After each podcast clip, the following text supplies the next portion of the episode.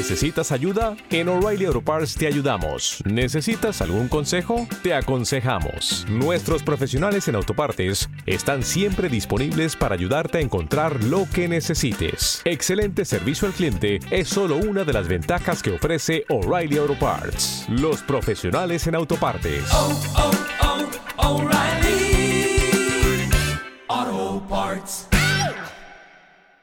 ¿Es cierto que mezclar carbohidratos con proteínas engorda? Hoy te lo cuento.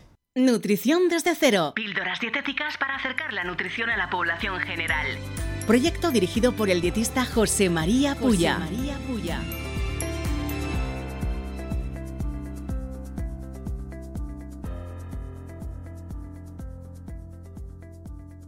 La nutrición, la alimentación, la dietética y el peso son temas muy repetidos, complejos y existen muchos mitos en relación con ellos. Una de estas creencias es que mezclar proteínas con carbohidratos, hablando de macronutrientes en sí, es decir, fuentes alimentarias que contienen mayoritariamente proteínas y carbohidratos, esa mezcla causa aumento de peso, específicamente grasa corporal. Sin embargo, esto es totalmente mentira.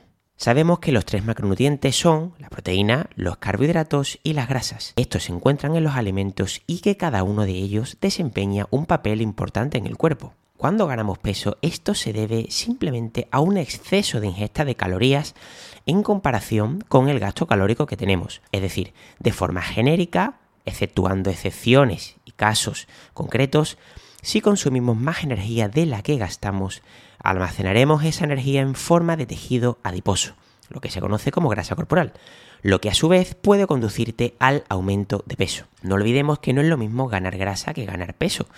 Puedes ganar peso directamente con una retención de agua o cuando los depósitos de glucógeno, ya sea muscular o ya sean hepáticos, aumenten.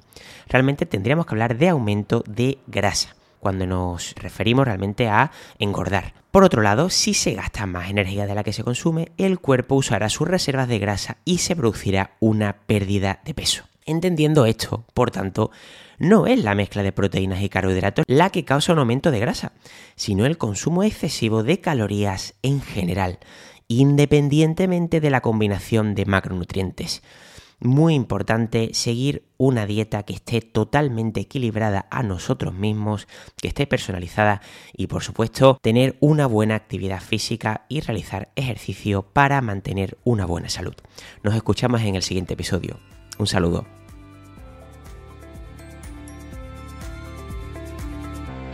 Si consideras muy básico este contenido, te recordamos que puedes ampliar tus conocimientos de nutrición en alimentología.com y en el podcast El Alimentólogo. Esperamos que te haya gustado el episodio. Puedes seguir el programa en iVoox, Spotify y Apple Podcasts. Un saludo y nos vemos en el próximo episodio.